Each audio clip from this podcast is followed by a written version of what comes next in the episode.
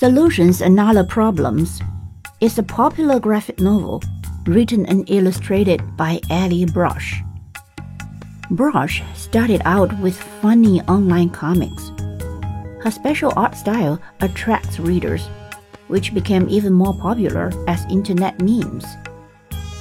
Solutions and Other Problems is Brosh's second book. It's similar to her webcomic, which used simple but expressive pictures to tell the author's story. That story is pretty heavy. It's about the author's experiences with depression, loneliness, and learning to love herself after her sister's tragic death at a young age. To help deal with these difficult topics, Brosh uses a silly art style.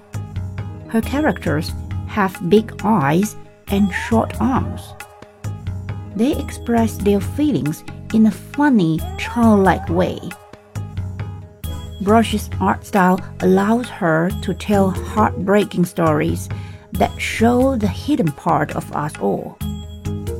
That hidden part inside of us might be a little strange, but we have to let it out sometimes.